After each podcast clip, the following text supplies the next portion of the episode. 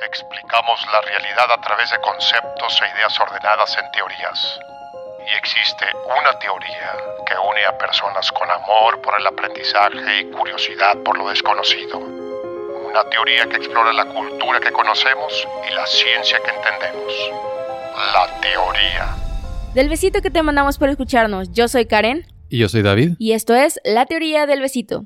Hoy hablaremos sobre dos hermanos llamados Hank y John Green y los proyectos que han creado como DFTVA Records, Bitcoin, Podcasts, una red de como 15 canales en YouTube, como por ejemplo Blog Brothers, Crash Course, SciShow y incluso hasta novelas escritas en su tiempo libre. Queremos hablar de esto porque John y Hank han creado un fandom que se hace llamar Nerdfighteria a través de sus videos educacionales y de entretenimiento, y es una comunidad centrada en el valor del aprendizaje, algo que Karen y yo admiramos mucho y también buscamos compartir en la teoría del besito. Sí, aparte, este episodio es de relajación porque los hemos estado citando en la mayoría de nuestros episodios y cuando no lo hacemos, ténganlo por seguro de que ahí está alguna idea, algún mensaje alguna teoría, ellos son, porque los buscan en cualquier lugar y ellos hablan de todo, literalmente de todo. Todo, o sea, cada vez que tocamos un tema científico y dudo de mí mismo, busco SciShow, que es uno de los canales de YouTube, el tema, y, y siempre han contestado la pregunta que buscamos, desde psicología hasta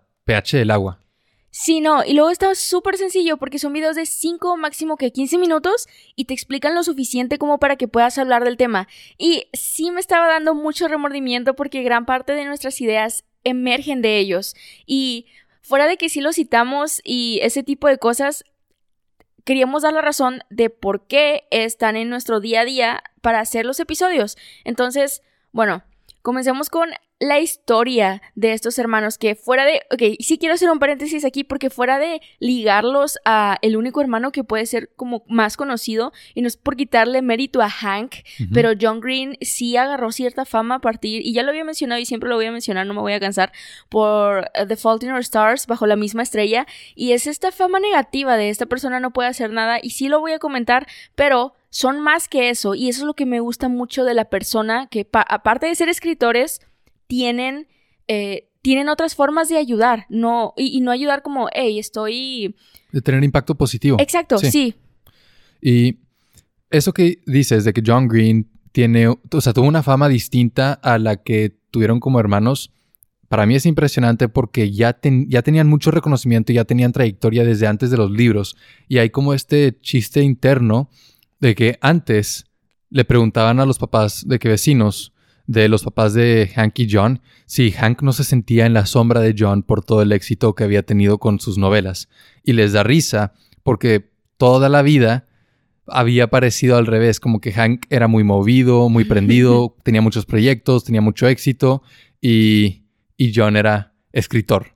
Yo no, yo no sabía eso, pero sí me puedo imaginar porque, por ejemplo, el lado de, de Hank es más científico y yo creo que ese lado culturalmente se, se nula mucho. O sea, cualquier tipo de éxito científico lo minimizan y cosas artísticas sí he visto, a pesar de que en el estudio hay mucha contradicción por el valor que le dan, ya en la ejecución, cuando algo es importante o cuando algo destaca, sí le dan más mérito a lo artístico que a lo científico. Y lo científico causa mucha duda, como, en realidad, o sea, en realidad estás haciendo algo. Sí, nadie dice, ¿tienes tu propia práctica de laboratorio? Wow, you made it. es, es, mucho más fácil decir eso de, un libro que se hizo película. Claro. Y, se hizo un éxito comercial. Y creo que gran parte de eso nada más es porque la gente es, es más fácil de entender. O sea, y no vas por la vida explicando, ah, es que tener esto implica que pues hay como un largo trabajo detrás y bla, bla, bla. Todo el esfuerzo que requiere para llegar a ese lugar. Sí.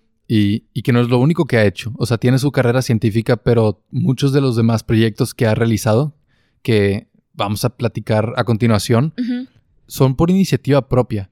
No, no es porque tienen cierta capacitación o ciertas distinciones o talentos. No, es hey, veo esta necesidad social, creo que tengo lo necesario para llenarla, vamos a organizar. Sí, déjame hacer algo. Ajá. Sí. Y todo inició con Brotherhood 2.0. Fue un canal de video que iniciaron Hank y John en el 2007. En el 2007. con, con como esta idea de no comunicarse por ningún medio por todo un año más que a través de videoblogs en YouTube. Y al principio no muchas personas lo veían porque era como baja producción. Sí. Solo era, hey, hoy pensé en esto, te lo quiero platicar. Era muy improvisado y, y la referencia que usan, que yo no conozco, pero sí veo la similitud por los títulos y por los nombres de los proyectos, es con The Frank. ¿sí? Es, era una personalidad que también subía, subía videos a YouTube y mismo, era un formato muy parecido. Cortos, condensos, diarios. Este, hoy pensé en esto, hoy voy a hablar de esto, como muy lo que se me dé la gana, básicamente. Y ellos adoptaron como esa, ese estilo. Pero todo cambió, ¿sí? Con una canción sobre Harry Potter que hizo Hank.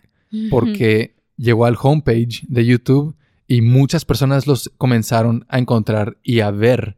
Y cuando terminó ese año, como ya tenían toda una comunidad y todo un seguimiento, personas que disfrutaban lo que subían, decidieron pues ya comunicarse por fuera de YouTube, pero seguir subiendo videos. Sí. Y es lo que ahora es Vlog Brothers. Es un canal, suben, cada uno sube un video a la semana, dirigiéndose al otro, hablando de un tema actual, de interés o, en o sea, nada más a veces tonto. Sí. La verdad.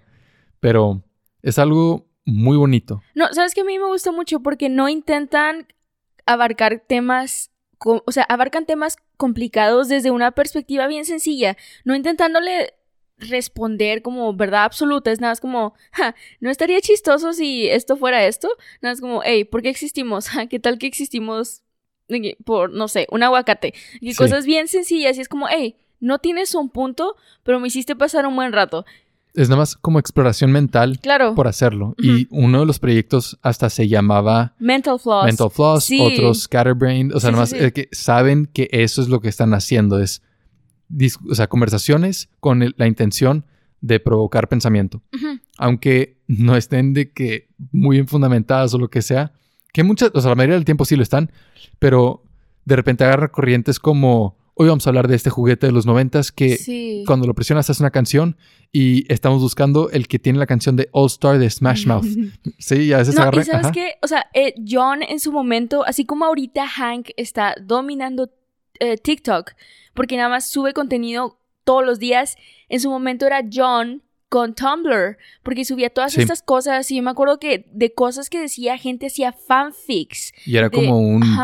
la, la, actriz de The Fault in Our Stars lo llamó Teen Whisperer, como el Dog Whisperer, pero de adolescentes, porque sí eh, tiene muy buen pulso con cómo piensan los adolescentes y, y sus necesidades, sus carencias, y qué es lo que, es bueno para ellos. Claro. Y, y, en su momento sí con Tumblr tenía dominio de eso.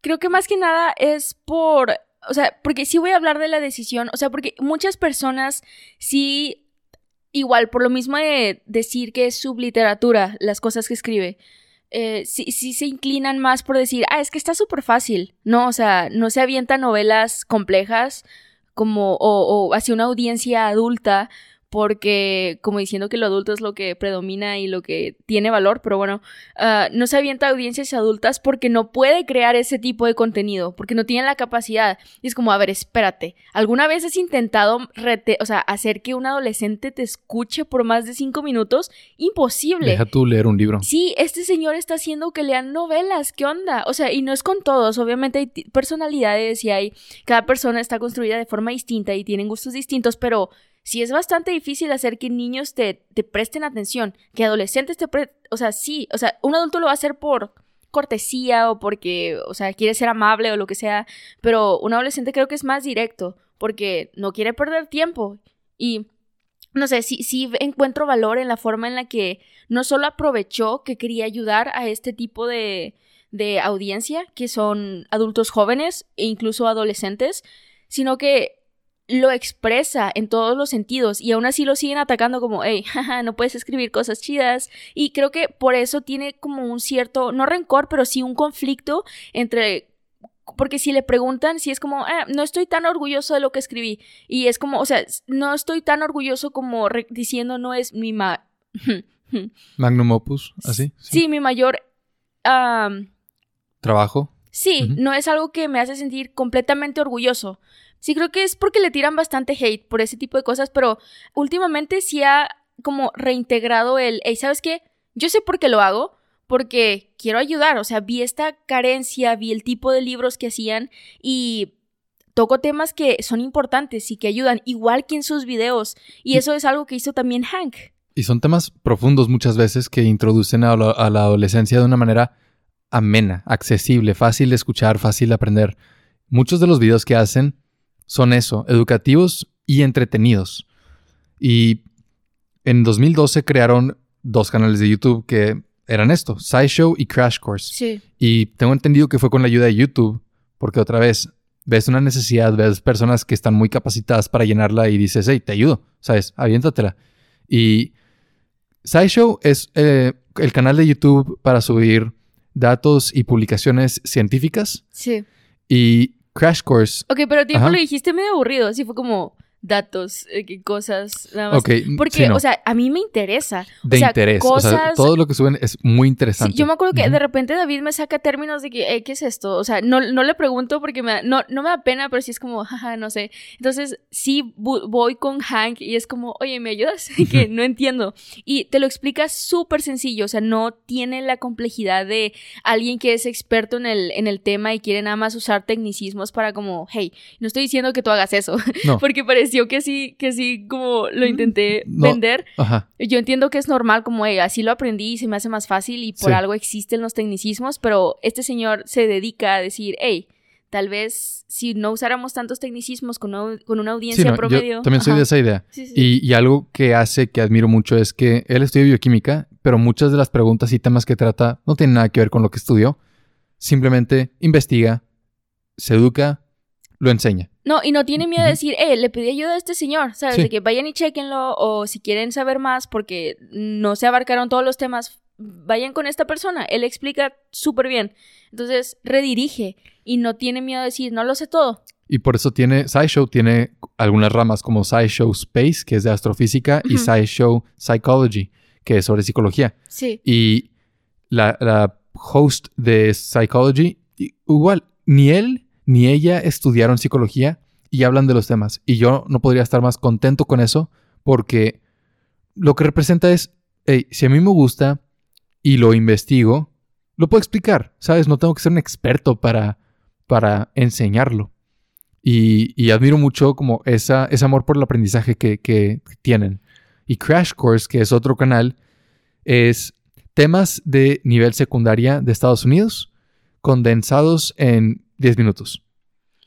Ok, dices de como nivel secundario de Estados Unidos, pero en, yo me acuerdo que llevaba historia en secundaria. John Green, de que la clase de historia y, como investigaciones y eso es como, hey, John Green hizo los trabajos por mí. Fue como... Pero te refieres en prepa. No, secundaria. Ah, es de secundaria ya. sí, ya. Bueno, yo sí llevé historia en secundaria. Sí, yo, yo muy poco, historia mundial. Ya, no, yo sí, tenía que la clase de historia y es de que ten un libro y busca fuentes y entonces siempre terminaba referenciando videos y siempre era John Green con Crash Course y específicamente historia porque la verdad no es que no, o sea, siempre es como Er, siempre era un tipo de personalidad en el que decía, ah, sí, me gusta leer, pero en el momento en el que tenía que leer algo que no me gustaba era como, jaja, ya no me gusta leer tanto. Entonces, sí alivianaba la presión de tener que leer artículos históricos y señores que nada más revuelcan la historia como les gusta. Y a mí me, me aburría mucho eso. Ya después le aprendí el gusto, pero Sí creo que fue por John Green. De que si alguien me preguntara, ¿por qué te gusta la historia? Por John Green, porque hacía chistes, porque ponía monitos. Iba a sonar súper Yoga Vagaba o Discovery Kids o cualquier cosa. Pero sí ponía... O sea, la, forma en la que los personificaba a través de una animación en sus videos con su voz de fondo era adictivo. Era como, hey, sígueme diciendo más. Quiero ver cómo humillas o Ah, haces de esta persona que fue grande en la historia una caricatura. Mucha gente también, eso que dijiste, adictivo, no lo dijimos antes de grabar, Pero muchas personas describen Crash Course de esa manera. Dicen, es adictivo, veo uno y quiero, o sea, aprendo un tema y quiero seguir aprendiendo más sobre el tema. a mí me, sí. No, no, pero ¿te, ¿te, acuerdas del como meme que está haciendo PewDiePie con sus intros? Sí. Del, de las caricaturas. Que ya, o sea, ya lo acaba de terminar con el, video musical, pero, pero ah, estuvo mucho tiempo, sí. Y el, el, el, intro, ¿sabes? Como llama la atención de los bebés. Y que ese, ese intro de, de la caricatura para mí es Crash Course. Es como suena el tin, tin, tin, tin. Y es como, ¿dónde está? ¿Quién lo está reproduciendo? sí. sí, porque está. Es heroína. Y que básicamente nada más de todos lados te llega y es como, sí, dame más. Y es que es contenido muy valioso. Ajá. Por ejemplo, cuando entré a universidad, para pasar el examen de admisión, estudié el curso de biología usando Crash Course y fue lo único que usé para estudiar. Vi todos los videos de biología y con eso dije, ya lo repasé. Yo no sabía.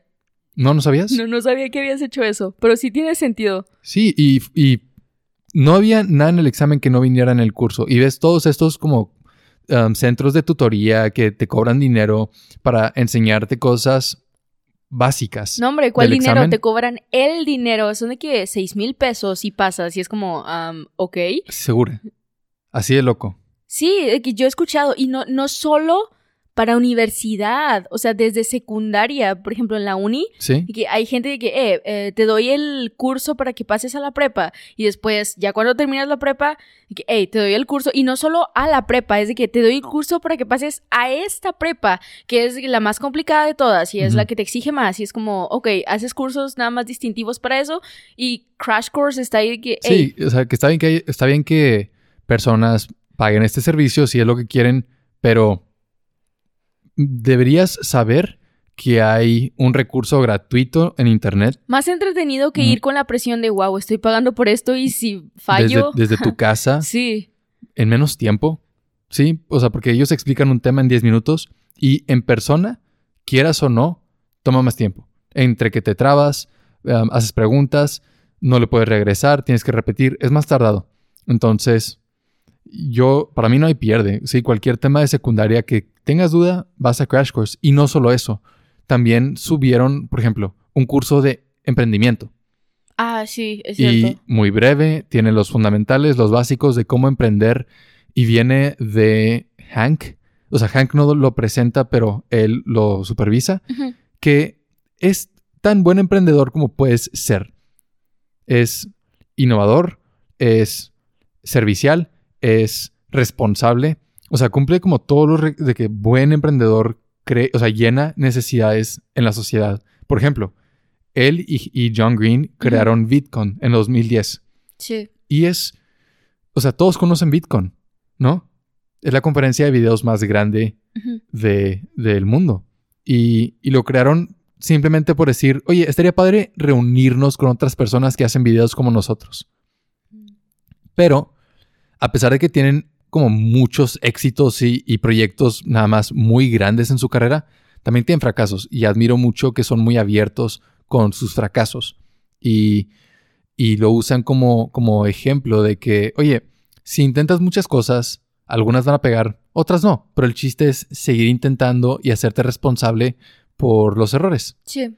Por ejemplo, sí, hicieron Bitcoin, pero también intentaron hacer Podcon, que era Bitcoin para podcasts y tuvo dos este, reuniones y después lo tuvieron que detener porque no era, no era, o sea, no hacía ganancia. Entonces no era sostenible.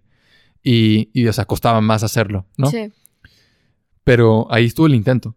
Y Hank publicó toda una, de que un, un blog post diciendo por qué no funcionó, que espera que alguien más sí lo pueda hacer, que, que no, no, o sea, las razones por las que es diferente de Bitcoin. Nada más muy, muy honesto, muy abierto. También un juego de mesa que se tardó muchísimo en hacer y, habla, y habla de cómo, hey, me hubiera gustado hacerlo antes, hubieron problemas, tal vez de que debimos haber hecho estas cosas diferente. Lamento mucho a la gente que tuvo que esperar el juego. O sea, algo que podría decir, hey, solo es un juego de mesa, ¿sabes? X. Pero se lo toma en serio porque sabe que personas estaban esperándolo. y, y, ese sentido de responsabilidad lo admiro mucho de, parte de los dos. Ahorita estás diciendo cosas que suenan o sea, sí, sí son importantes, porque, o sea, invirtieron tiempo, esfuerzo, dedicación, pero hay cosas más, más sencillas porque que si toman este papel como, jaja, déjame te ayude en otras formas porque estoy viendo en TikTok que, te quieres comer unas piedras que se ven bonitas. Entonces, ah, no solo están responsabilizándose de las cosas que involucran a otras personas directamente y que los involucran a ellos y sus empresas, sino también tienen esta bueno, al menos Hank tiene esta responsabilidad en, en, TikTok, donde hay gente que literalmente se está comiendo piedras bonitas o pintura que es súper tóxica, que se ve deliciosa. Entonces, ah, Hank hace como...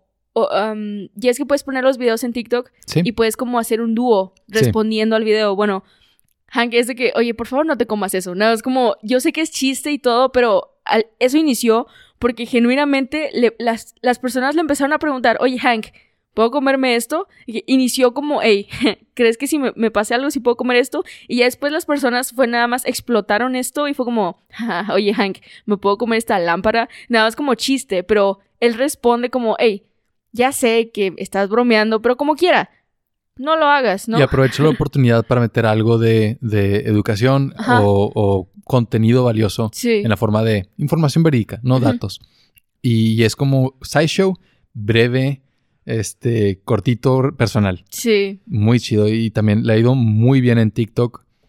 A pesar de que, bueno, no a pesar. O sea, fue, vaya, habló mucho de TikTok por otras redes. Como diciendo, esto está raro, ¿sabes?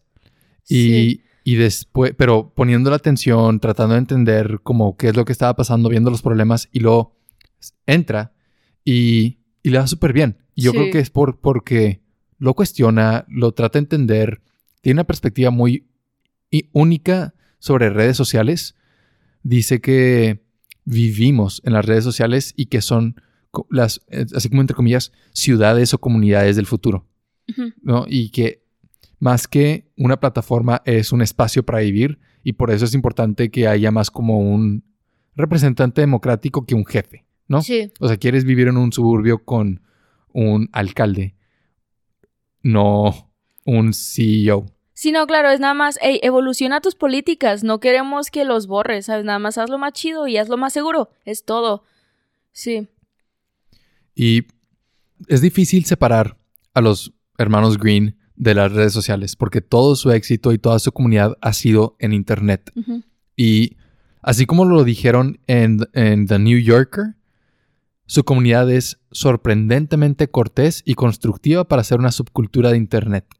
No lo podría decir mejor. Está impresionante que tienes otras comunidades de Internet que nada más ven la oportunidad o el hueco para enviar contenido, para, decir, para no decir nada extremo, ilegal, ¿no? Para bolear, para este, molestar a otros, para aprovecharse, para, ¿sabes? Cualquier nada más sacar lo peor de sí mismos. Sí. Dales un servidor en Discord privado y se vuelven locos. No, dales una cuenta anónima y comentan lo que quieran. Y aquí, con, con Nerdfight, Nerdfighteria, tienes una comunidad muy amable, muy responsable, muy atenta, que tiene como esta misión de, así como lo dicen ellos, disminuir el world suck. Sí. O sea, es como lo malo del mundo, ¿sí? Tal vez no vamos a como arreglar todo, pero mínimo disminuir la caca.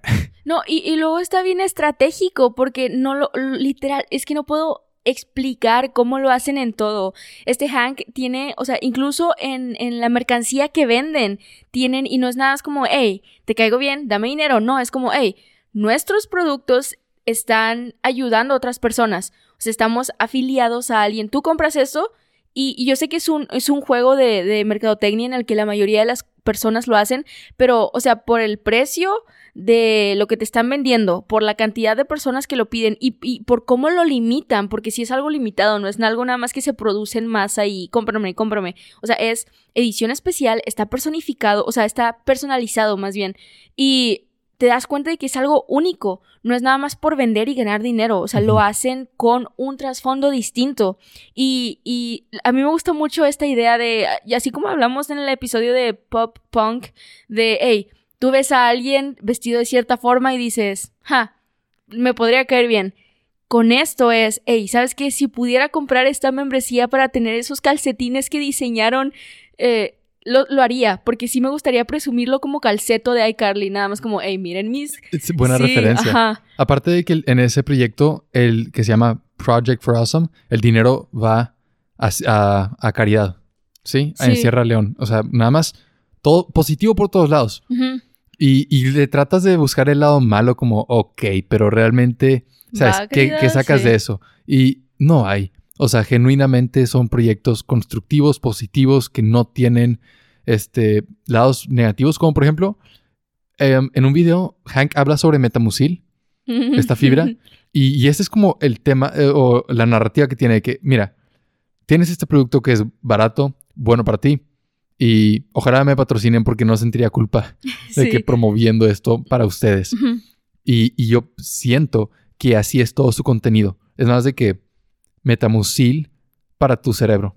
¿Tiene sentido? Sí, sí, sí, tiene sentido. Sí, me gustó esa analogía. Porque tiempo de que yo consumo, y, tiene un punto, porque yo consumo metamucil no por Hank, porque fue como, hey, tengo este problema, necesito una solución, busqué en internet y fue como, metamucil. Y al principio estaba escéptica por el precio, fue como, hey, es muy barato, no creo que me funcione. Y nada más compré un botecito chiquito y después fue como, wow, no puedo vivir sin metamucil. No hay nada mejor que esto. Y que si tengo que comer, antes es como un vasito de metamucil y ya, para ayudar. Pero sí, sí tiene sentido, metamucil para el cerebro. Y yo vi esa recomendación por parte de Hank, que nada más demuestra como lo amplio que son los temas que abarcan. Sí. Y quiero regresar. Lo que dijiste de la tienda de DFTBA, que significa Don't forget to be awesome, que es como esta frase que adoptó la comunidad. Tiene, bueno, Hank em, cofundó, co-creó, no estoy seguro, em, DFTBA Records. Y es una empresa que, digamos que es de mercadotecnia. Y, y, tienen, por ejemplo, tienen una banda, pero también tienen la tienda de productos en Internet. Y está interesante y no estoy seguro cómo funciona, pero venden productos no solo de sus marcas, también tienen como relaciones con otros productos. Por ejemplo, tienen productos de este un youtuber que yo veo que se llama Wheezy Waiter. Ahí vende su, producto, pero no es como que tienen, o sea, no, él, vaya, Wheezy Waiter es su propio canal y es independiente, pero comparten la tienda. También tienen productos de, del podcast muy exitoso, muy chido, Radio Ambulante. Man, yo los escucho todavía, o sea, está muy entretenido. Y cuentan historias de toda Latinoamérica y te introducen, o sea, y para hacer, yo sí creo que este fue el primer podcast positivo hispanohablante, porque, o sea, no solo te enseñan de el espacio reducido en el que se encuentran, por ejemplo, una sección, el norte de México, como nosotros, no. Estos señores van y hablan con historias de otros países hispanohablantes. Bueno, no, no hispanohablantes porque Latinoamérica, más que nada. Sí. Sí, Latinoamérica, pero yo creo que hispanohablantes. Porque hispanohablantes incluye España. Pues sí, y no estamos hablando, o sea, pero o sea, bueno, hispanohablante, mucho como revoltura en, lo que iba a decir, pero, o sea, está bien decir hispanohablante porque lo que yo entiendo es que Daniel Alarcón, que es el que lo creó, que aparte es como, ah, ¿qué onda con estas conexiones? Ah, Conocía a John. Estuvieron juntos en, la escuela. Ajá. Kiss tú, ¿cómo, cómo, cómo coinciden estas personas en, en, en como escuela? Que es algo al azar, ¿no? No es como que fueron a una convención de, de algo que les gustaba este, y, y se cayeron bien. No, es de que nuestros papás nos metieron a la misma escuela y luego resulta que los dos nos fue muy bien. Sí, o sea, estas casualidades loquísimas. Porque los dos, o sea, cuando yo escucho la voz de, de Daniel Alarcón, digo, ja, qué chido. Y que cuenta historias, o sea, la, la, forma en la que narra las historias y todos los de Radio Ambulante tienen este don y tiene, bueno, tienen esta práctica porque de seguro les costó muchísimo.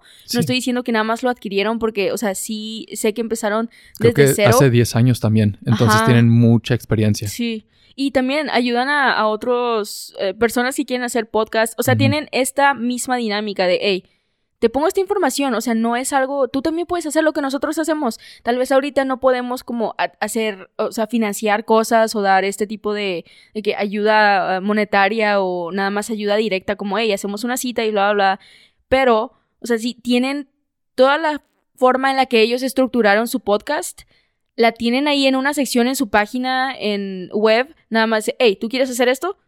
te decimos los pasos que nosotros realizamos para que tú también lo puedas hacer. No es algo nuevo, no es algo que te vamos a ocultar. Queremos que tú también hagas contenido. Sí, es, es constructivo. Y ahorita van a ver, hay muchos cursos, porque me los han promocionado mucho con, con todas las búsquedas relacionadas a podcast que he hecho, que venden cómo hacer un podcast. Y es algo muy fácil.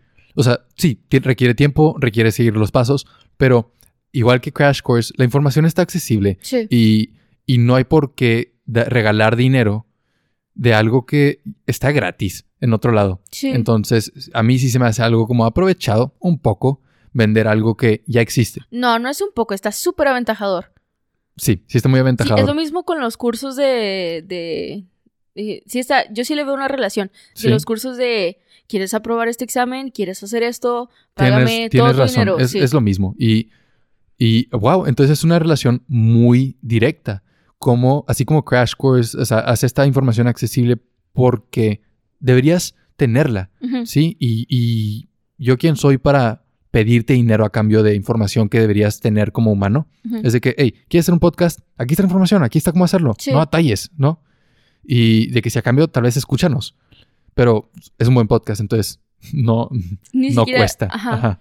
Y a lo que iba es que hay una relación ahí entre, entre DFTBA y Radio Ambulante. No estoy seguro cuál tiempo, sea. tiempo. Yo tampoco sé cuál sea, pero nada más se me quedó en la punta de la lengua y quiero contar esta anécdota. Sí. Sí. Y yo le tengo mucho cariño a Radio Ambulante porque los empecé a escuchar a partir de la convocatoria que hicieron para el, un puesto de ayuda editorial.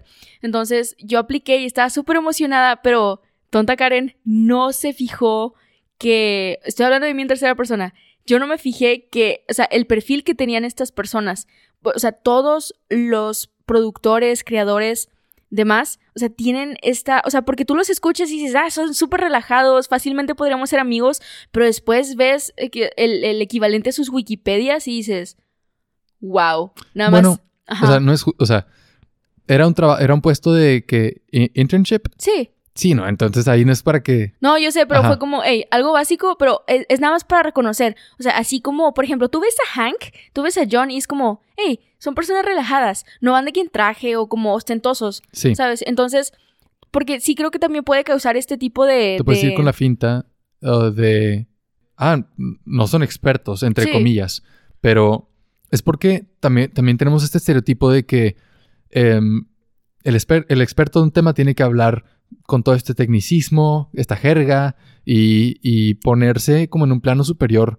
Y, Sí. y eso aleja el conocimiento. Y ellos, o sea, reuniendo a Radio Ambulante y, y a, a Vlog Brothers, pero también como toda esta red de personas más chidas que, que, que trabajan como ellos, traen el conocimiento, lo Sí. acercan a todos para que todos podamos convivir, comunicarnos, dialogar con recursos accesibles, no, no como, hey, yo estudié filosofía, tengo tantos títulos, yo estudié, este, digamos, de que algo así muy alejado de que yo estudié bioquímica, tengo, soy doctor en esto, entonces vamos a ex- Sí. explicarles los temas. No estamos dialogando aquí, ¿sí? Les vamos a explicar y si quieres aprender, pon atención. Sí, y creo que Ajá, no aprendimos a dividir muy bien la forma en la que, o sea, para ejecución sí necesitas experiencia y más en cosas donde tienes que lidiar con otro ser humano, por ejemplo, medicina.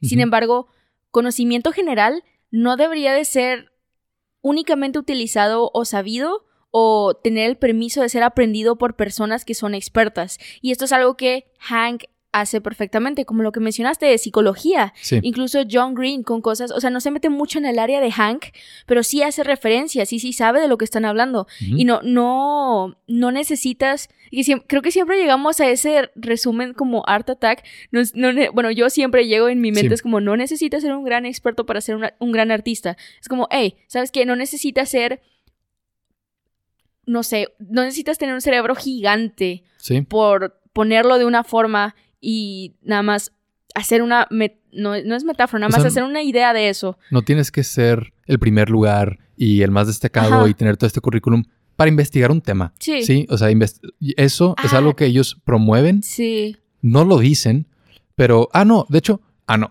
este, este John tiene, tiene un TED Talk Sí. y sí, no me voy tan lejos. El TED Talk se llama em, el valor del aprendizaje o por qué aprender es cool. Sí. Y, y todo el tema de- del TED Talk es, hey, cuando yo era adolescente pasé por una fase de, de voy a ser cínico y voy a ser irónico y jajaja, sarcástico, es porque nada tiene sentido Sí. y, y no quiero que me lastime el mundo. Entonces voy a poner como este muro emocional porque, y, y formar un callo. Y que entró, entró a una escuela en donde todos tenían esta perspectiva de vida de que, güey, estás tonto, ¿sabes? Sí. Aprender es cool, aprender está chido, te, te abre tu panorama, te hace una mejor persona. ¿sí? ¿Quieres aprender? Pon atención. Si no quieres, pues piérdete, ¿no? Y que cambió de canal y fue, fue esta idea de, hey, sí quiero aprender, quiero formar esta comunidad.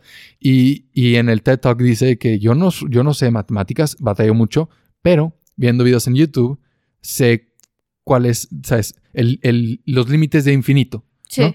Y, y tampoco es un científico como Hank, pero gracias a videos en YouTube conoce la diferencia entre correlación y causalidad. Y, y cómo, o sea, tenemos estos recursos para educarnos, pero ellos, pero ves, no es algo frío. Sí, por ejemplo, Coursera, o bueno, no quiero nomás de que este específicamente, pero cursos en línea donde tú Sí. tienes que inscribirte y tú tienes que ir siguiendo, tienen la gran carencia de no formar comunidades. Porque aunque tengan forums de participación, hace toda la diferencia del mundo tener amigos que están aprendiendo contigo. No, y Yo- de todas sí, formas se sigue sintiendo como. Yo, yo siento presión porque nos, nos unimos hace que un año, David y yo, ajá, Ajá. A un curso. Y sí había un forum y a mí me daba miedo poner cosas porque me sentía todavía en un como estándar académico donde no puedes. Obviamente no iba a poner cosas agresivas, es nada más como, hey, si me equivoco, jaja, se van a reír de mí. Y sí me sentía con esa presión de no quiero equivocarme, no quiero hacer nada malo. Porque a pesar de que es un curso en línea, sí, pues no se siente seguro, no se siente cómodo más bien. Entonces, eso que mencionas de, de John Green diciendo como, hey, ¿sabes qué? La información está ahí y no tengas miedo de aprenderla. Siempre he defendido, hay personas que usan Twitter de forma excelente. O sea, no estoy diciendo que sea la, la mejor forma y la única forma, no. Para mí y mis estándares está excelente porque hacen hilos de análisis de, de mi área de conocimiento que digo, wow, no sé qué estudias, no sé cómo te salió la idea, pero si tú hicieras eso como una tesina personal, sin, sin tener un... porque creo que ese es el miedo que los hermanos Green están combatiendo, como, hey, ¿sabes qué? Si tú tienes una idea, tienes algo que te haga sentir duda, que tengas, que tengas la posibilidad de querer invertir, de, invertirle tiempo más bien, más que nada, si quieres, eh, otra cosa es poder hacerlo hazlo por tu cuenta, no necesitas tener un asesor, no necesitas tener a alguien que te, que te respalde para que tú lo puedas hacer. Y eventualmente vas a poder, cu- cuando ya lo tengas hecho, esta investigación personal, puedes investigar con personas de que "Hey, hice esto, ¿qué opinas? Y, y ahí ya es cuando puedes generar conocimiento a partir de algo que tal vez no era tu área. Entonces, esto lo quiero relacionar a cosas que he visto en Twitter de literatura o de, de lingüística. Digo, wow, no sé quién seas, pero de repente me aparecen y digo, si tú siguieras este, porque son hilos, no sé si los has visto, de que personas que nada más ponen cosas bien interesantes y digo, si me dan ganas de decirles, haz algo con esto o me lo voy a robar, que abiertamente tienes que hacer algo, porque, y yo sé que lo ponen a veces como broma, pero es como, güey, tiene tanto potencial y tú lo estás poniendo en Twitter, donde sí, tiene mucho alcance y tiene, ah, no sé, muchos retweets, porque jajaja, ¿cómo vas a analizar esto o lo que sea? Pero porque parecen cosas tan sencillas y tan burlescas que no le puedes encontrar valor, pero hey, todo lo que producimos tiene un valor de cualquier tipo de análisis, y que hasta las cosas, la comida que consumimos, las cosas, la forma en la que nos vestimos, la forma en la que hablamos, todo tiene un valor de análisis y eso es lo que me encanta la forma en la que John Green lo hace desde su lado de literatura, porque yo me baso más en Hank para adquirir conocimiento que yo no he trabajado, del cual no me he como esmerado mucho en aprender y que nada más no se me pegó. Y con John Green es como, hey, yo quiero hacer lo que tú haces. Sí. Yo quiero como ver que las personas están haciendo también esto. Sí, Entonces, yo también sí. veo, o sea, yo veo a Hank como un modelo a seguir. Muchas de las acciones que toma digo, wow, eso está admirable. Yo quisiera poder hacer eso y ser, as- ser así, más Sí. que nada. Y este, yo desprecio una ponencia de una hora donde no dicen nada. Y, y eso tiene cierta formalidad y cierta, cierta respetabilidad en, en academia.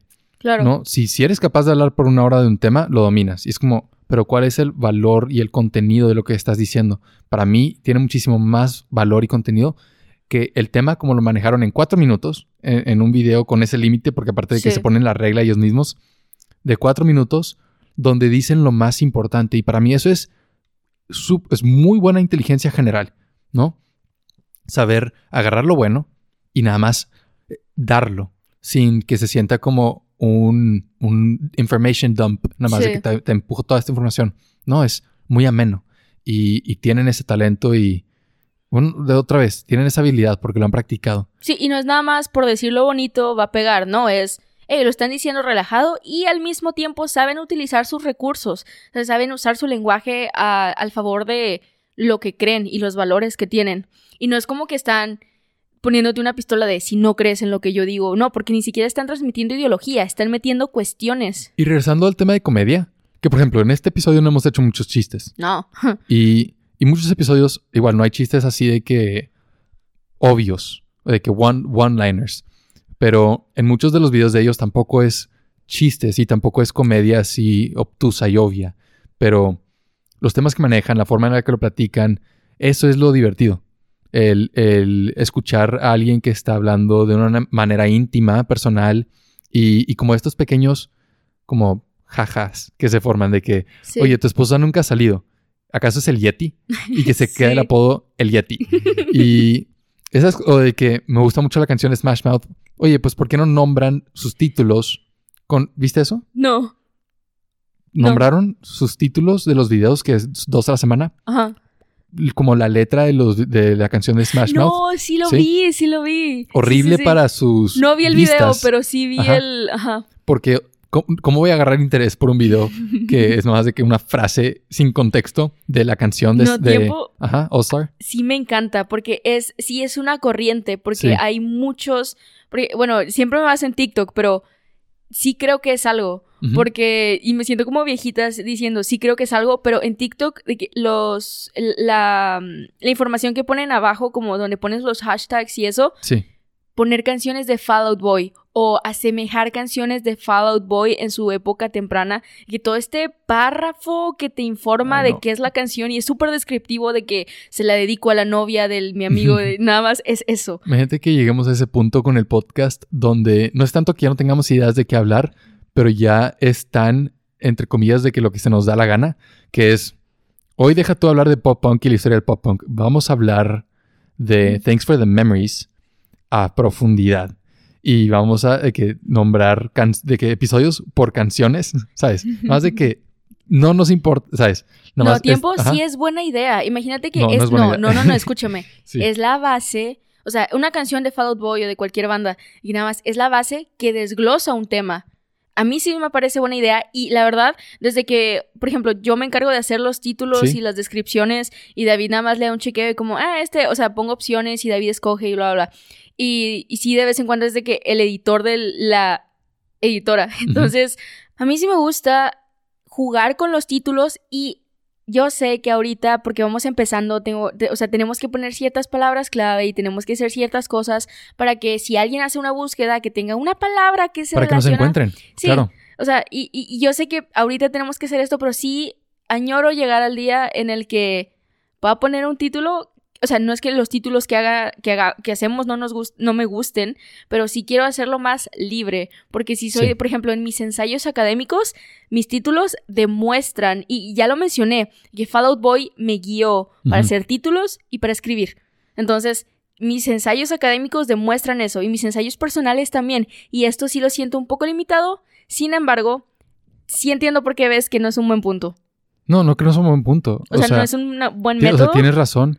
Solo, ah, sí, que no sería un buen método porque ahorita no estamos en esa posición. Sí Ajá. tenemos que como hacer, o sea, hacer caso a estas, a estos límites que, pon- que dices. No, y más que límites son, re- son recomendaciones. Sí, Todos dicen como, Hay que hacer caso. inicia así. Ujú. Ajá. Por, y, y este Hank habló de eso en un video de- diciendo, hablando sobre los títulos de, de la canción de Smash Mouth, diciendo, mira, as- o sea, llegó un punto de- del canal donde dijimos, ya no lo hacemos para atraer más gente. Tenemos Sí. una buena comunidad, y lo único que queremos es eh, nutrirla y mantenerla y, y estar bien. Entonces, ya no es tan esencial de que poner clickbait, thumbnails así llamativos, ¿sabes? Sí. No es necesario. Pueden poner nada más su cara y decir, estoy hablando de esto, y Sí. es suficiente. El, el que lo quiera escuchar, lo va a escuchar. Y, y es- esperamos que, que lleguemos a ese punto, ¿no? Pero en general, o sea, toda la trayectoria de, de, de Vlog Brothers, que otra vez, si no los conoces, tal vez sí los conoces, me explico. Sí, de alguna O sea, u otra forma. John Green, no sé si, si- o sea, sí quedó claro, ¿no? De que es el que escribió The Fault in Our Stars, el libro bestseller que se hizo película que todos conocen. No, y la película cuando salió quedó primer lugar. Sí, Y, y sí, o sea, entonces John Green es nivel de celebridad bastante alto. Entonces probablemente lo conoces. Hank es su hermano. Y los dos han hecho proyectos desde el 2006. Los libros que John publicaba los fueron promoviendo en el canal. Entonces está bien chido porque ya tenían esa audiencia de que, ay, yo voy a comprar tu libro. ¿Sabes? Me caes bien, te escucho, voy a leerlo. Y, que tu- tuvo como ese inicio. Y luego fue, lo, o sea, es mucho más amplio. Sí, y tiempo, ahorita que mencionas eso, nada más quiero comentar, o sea, no, ni siquiera los estamos vendiendo, o sea, ellos se venden solos, y ya ni siquiera lo están haciendo, y como quiera hay gente que, nueva que lo está consumiendo, porque no necesitan hacer ya nada, porque es- están, lo que hacen está excelente. Es que son como papás. Sí, Sí. sí, sí, Y tiempo, eh, a, a eso voy, porque la John Green tiene esta dedicación obsesiva, que no es mala, nada más es amorosa. Y no sé cómo decirlo, si me estoy proyectando o algo, pero no sé si te acuerdas que se devaluaron los libros que él firmó. Ah, sí. Sí, Qué risa. ¿Cómo funciona eso? ajá, porque... O sea, los libros que él firmó costaban menos que los no firmados Sí. porque firmó tantos. Sí, y con cada libro que, es- que escribe y publica, lo que hace es, en unas cartulinas, las pega en, en el fondo, en su escritorio y en su zona de estudio, y pone, ya firmé, no sé, Es una barra de mil, sí, y nada más lo, lo marca con un, con un marcadorcito, con un Sí, plumón. Como que va llenando la barra. Sí. entonces está precioso porque cada video que hace por, por Blog Brothers se ve que es- va aumentando cuando publica un libro. Por ejemplo, el, el más reciente que sacó, los videos de, el de Turtles All the Way Down. Sí. Ese, ah, los videos de hace qué? Es que tengo un- una noción del tiempo ahorita bien atrofiada porque como no hemos estado haciendo cosas distintas, no puedo poner un por, por pandemia. Sí. Y no, no, según yo lo que pasó hace dos semanas, Fue hace un año. fue hace, uh, sí. Entonces, no sé cuándo fue, pero ya estábamos en pan- No, ni siquiera sé si estábamos en pandemia o no. Bueno, el punto es que se veía en sus videos cómo iba aumentando y no lo pone en la cámara como, uy, miren cuántos he firmado. Es como, bueno, ya llevo esto, de que es para mí, no es para ustedes. Ajá. Pero muestra ese nivel de dedicación y atención a la Sí. audiencia. O sea, realmente les importan los, los nerd fighters y, y defenderlos. Y, en sí, Aparte, no solo es, hey, tengo dedicación, es, ¿saben qué? Nosotros batallamos como adultos, o sea, no solo adolescentes y lo demostramos en, en las cosas que creamos, específicamente en las novelas que los dos crearon, sino tienen afiliaciones en, de, de sus canales principales, que es Crash Course y SciShow, y tienen estas dos personas afiliadas a esos que se llama, eh, bueno, uno es si sale Hank, que se llama How to Adult, y cómo ser un adulto, o cómo ser adulto, y te enseña cosas básicas de, oye, ¿sabes qué? ¿No sabes qué hacer cuando estás enfermo? Yo te digo en un video de tres minutos qué puedes hacer, cómo te puedes sentir mejor, y si empeoras, ¿qué es lo que puedes hacer? cómo pagar impuestos. Sí, o sea, cosas que no te enseñan y que probablemente son con las que ellos batallaron y que no tienen nada que ver con lo que estudian, hacen o derivados, o sea, son cosas para ayudar. Y cosas que tradicionalmente lo enseñarían los padres. Ajá. Pero no todos tienen esa, esa como oportunidad. sí, Sí, y, y ellos dicen, "Hey, si tú no tuviste esta educación o no te dijeron cómo hacer esto, déjame aquí está, aquí está, sí, te ayudo. Entonces sí son como padres y, sí. y cuidan a su audiencia como, como si fueran sus hijos. No, y me gusta mucho que también, yo creo que es su personalidad, ¿sí? que no tienen, no tienen tabús arraigados a ellos o al menos no los demuestran y no creo que sea para alienar a una audiencia porque por ejemplo tienen este este canal de sexualidad de que igual afiliado a SciShow que ahorita no recuerdo el nombre Sexplanations. sí Sexplanations que básicamente es es es esta es una chava que le explica cuestiones básicas de sexualidad, tanto psicológicas, afectivas como biológicas. Y sí, en cuanto a educación y, y- y valores, porque siempre aterrizan sus videos con algún valor, alguna enseñanza, alguna moraleja. Sí. Y, y pareciera como sitcom de los ochentas, donde pasó algo irreal, de que insignificante, y luego al final tienes la música melancólica y el, el papá que se sienta y le dice a Sarah Lynn de que, hey, hay que ser así. Y Sí. dice, no veo la relación, pero se siente bonito. Sí. Pero ellos sí lo relacionan, porque sí, las conversaciones que inician tratan de hacerlas significativas y, y profundas, o sea, que conectas con la persona y su comunidad, te digo, no están desconectados, o sea, la comunidad de Nerd Fighters ha hecho eventos y convenciones y muchas veces han ido los hermanos Green y están Sí. ahí conviviendo con, con los fans, porque igual no están desconectados, o sea, Sí. los tratan como personas porque eso es lo que son y, y es muy admirable. Hay algo, ok, siento que dijimos mucho sobre los hermanos Green, sus proyectos. ¿Hay algo que nos hayamos saltado?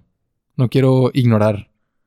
Porque, re- re- porque recapitulando, dijimos quiénes son, Ujú. qué han hecho, Sí. por qué nos gusta lo que han hecho y, y cada quien desde su lado como a mí me gusta mucho SciShow y eso fue lo que me, me obsesionó, por decir así, con sus videos y sus canales. Y, y a ti como los cursos que dan por Crash Course y, y el lado más bueno. de humanidades. Sí quiero decir algo y, y no es como algo que tenga un como un anclaje a lo que dijiste o a nuestra conversación principal, pero me acabo de acordar que una de las cosas, aparte de que ser los papás, aparte de que son los papás de internet, algo que me encanta de John Green es su porque supongo que esto es algo muy buscado cuando te gusta un autor, de que oye, ¿cuál es el proceso que sigues? Y es, es una pregunta de cajón. Nada más todos se la hacen y es a cualquier autor, no nada más a John Green. Hey, ¿cuál es tu proceso de creación? Y el que más me gusta hasta ahora, porque muchos te pueden decir, me encierro en un cuarto y, y este señor es, mira, lo que yo hago es primero crear al personaje. Lo que me importa es la personalidad, cómo lo voy a estructurar, cómo le voy a dar funcionamiento y cómo va a existir en el mundo que yo estoy creando. No me importa cómo va a terminar la historia, todavía. Sí me importa la interconexión que tienen esos personajes, qué representan para mí, qué representan para mi audiencia y hace toda esta red de, esta conexión de lo que me importa son las personas como base, no nada más, "Mm, me emborraché tres días y sufrí como por 10 años para poder escribir esta novela. Que no tiene nada de malo, pero no es, no es la respuesta que al menos me gusta de, una, de un escritor. Y no es como que estoy buscando respuestas correctas, pero esto creo que es más humano, es más, más noble, Sí. más ameno. Y lo, lo aterriza otra vez. Sí, A Y- mí se me hace impresionante, Ajá. perdón, que Hank escribió una novela. así. Dos novelas ya lleva, lleva Salió la de la nada. Porque es como la cereza encima del Sí. pastel. Es ¿Qué un- no hacen ¿Qué estos no dos hace? señores? Sí, porque ya tenía todo este éxito, ya tenía toda esta trayectoria, ¿sabes? Todos estos talentos y habilidades. Y luego dice, tengo ganas de escribir un libro. En mi tiempo libre lo voy a ir avanzando. Sí. Es, es como, cálmate, ¿sabes? No puede ser tan bueno, ¿sí? Sí. y, pero a mí me gustó mucho que él publicara una novela Sí. porque me dio esta afirmación de que puedes hacer... Es algo muy personal para mí porque me frustra mucho verlo en, en adolescentes. Esta idea de que solo puedes hacer lo que estudias en tu vida. Ah, sí. Mira, yo, o sea, yo entiendo que si tienes esa idea es... No es tu culpa porque pareciera que todo lo indica. O sea, esto es como... Si quieres, si tienes una pasión y si tu pasión es, por ejemplo, escribir, si quieres escribir un libro, No puedes diluirla, no puedes tener nada más. tienes que apostarle todo lo que tienes Sí. y tienes que ir con todo y, y 10 mil horas y, y es como, cálmate, calma, ¿sabes? Puedes hacer otras cosas, sí, todo, todo a su tiempo, no, tie- ¿sabes? no es vivir o morir y si no publico para mis 30 años ya soy un fracaso, ¿sabes? Sí. Y mira la trayectoria de Hank.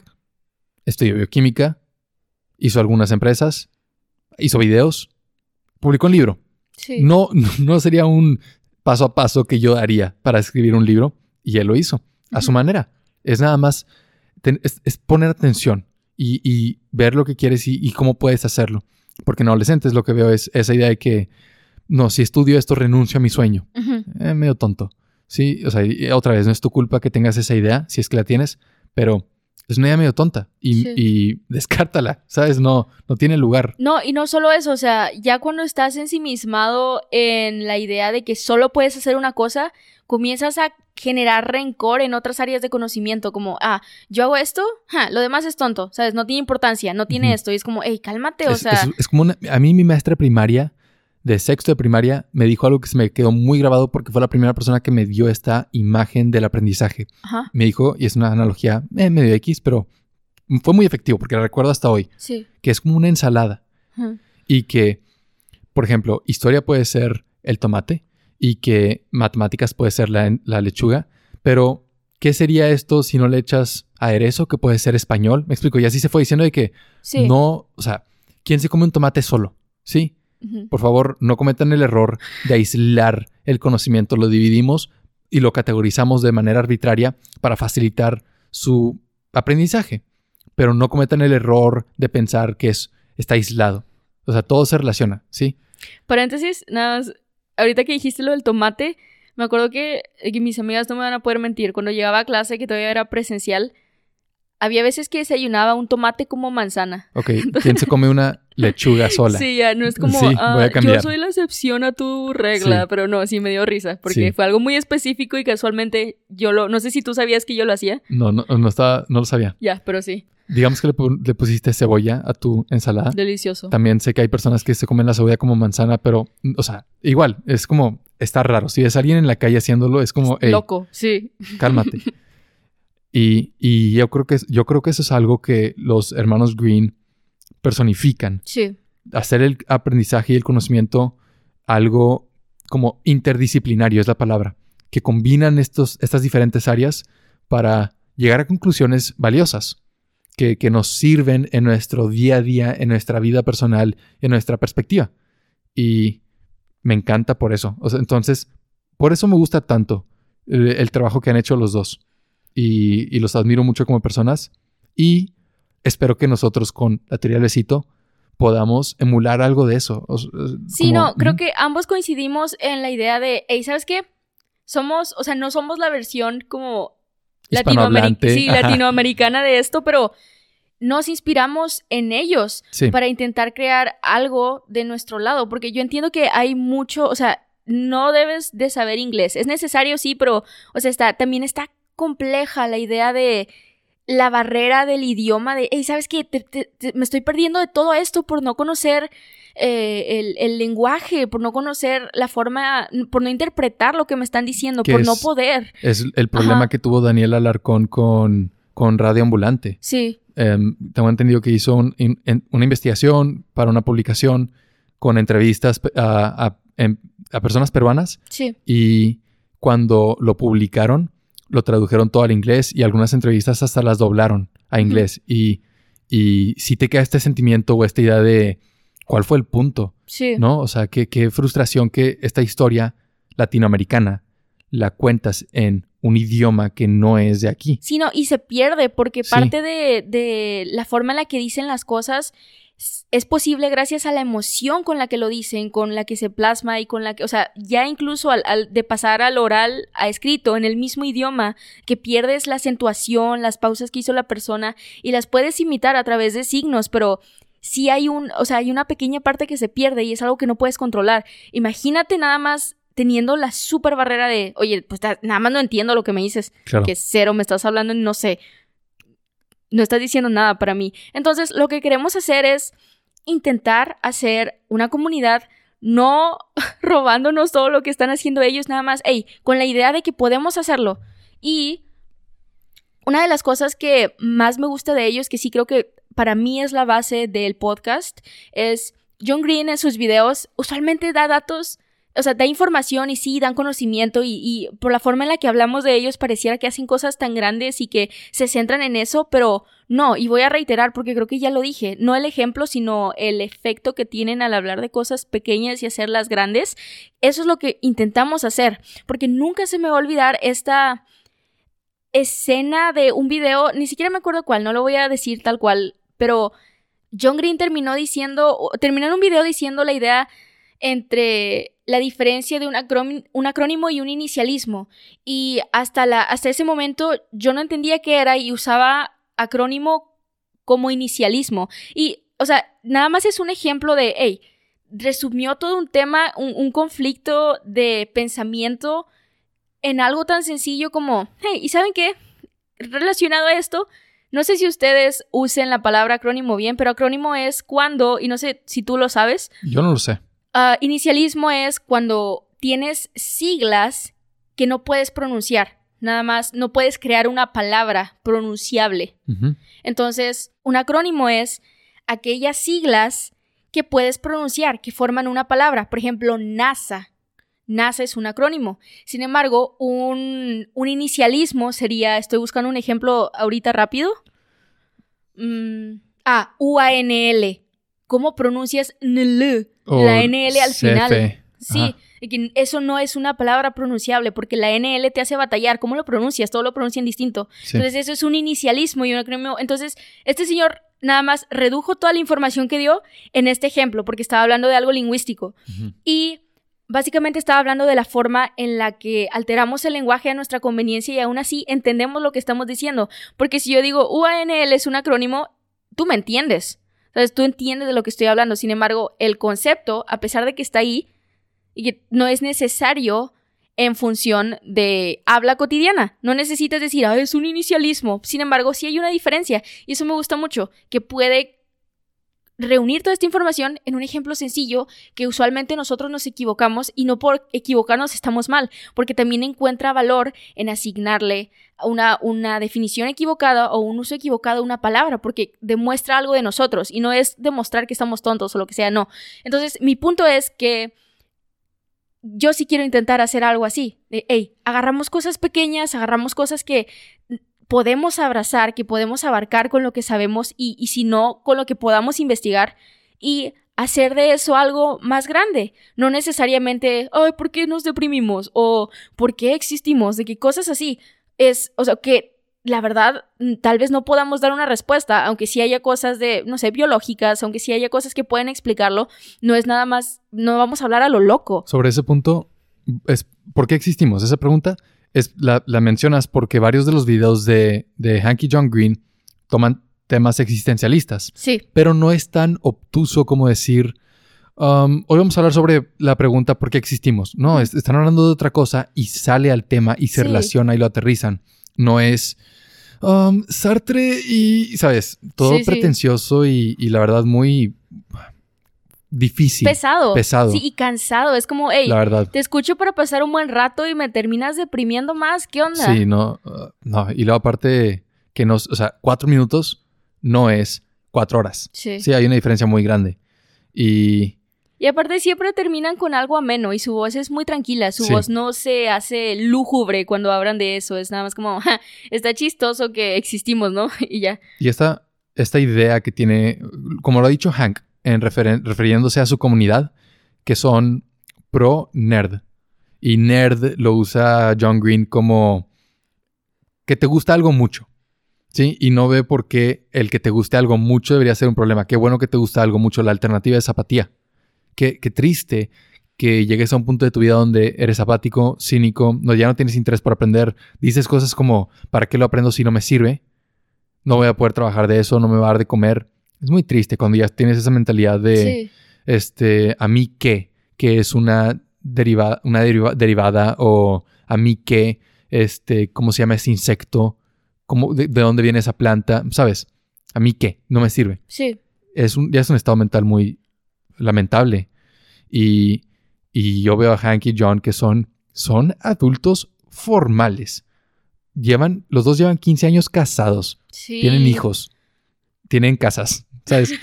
o sea, eh, no es, no son influencers acá, jóvenes, youtubers, idiotas que no saben lo que están haciendo. Jake Paul. Mm, sí, y muchísimos más. Pero que nada más tienen todo este poder y lo que sea que hagan funciona. No, acá lo hacen responsable con medidas, pensando en las consecuencias. No, es admirable. Y ah, regresando a lo de la comunidad, Hank ha dicho que, que los Nerd Fighters, que por eso se llaman así, Nerd fighters porque pelean para defender su cultura nerd Sí. y, y celebran, así como dicen ellos, intelectualismo, ¿no? Aprender, informarnos, saber más. Y, y que ellos han construido este espacio donde viven en Internet, porque Hank así habla de Internet y redes sociales, espacios para vivir. Y son estos espacios donde viven y se forman comunidades de personas que se hacen amigos. Y, y la amistad se centra en el valor de aprendizaje y la idea compartida de que aprender es cool. Aprender puede ser muy divertido, nada Sí. más salte de la mentalidad de clase y de voy a me toca presentar este tema, checo el libro, saco la información y lo digo, es como haz preguntas primero. ¿Qué preguntas surgen cuando cuando planteas el tema? Sí. ¿Cuáles son las respuestas que tienes ahorita? ¿Cuáles son las respuestas que desarrollaste después de investigar? No, un poquito más analítico, más tranquilo. Y es algo que, que realmente queremos adoptar. No- Construir, No, no sí. robar, adoptar y construir. Porque, ¿por qué no decimos, oigan, este, Dear Hank and John, que es, no, Dear John and Hank? No sé. creo.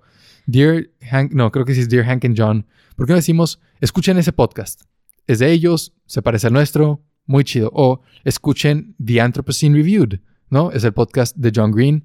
Habla de temas espe- específicos, así como voy, a- voy a hablar de este detalle. Y le pone atención y lo trata muy bien.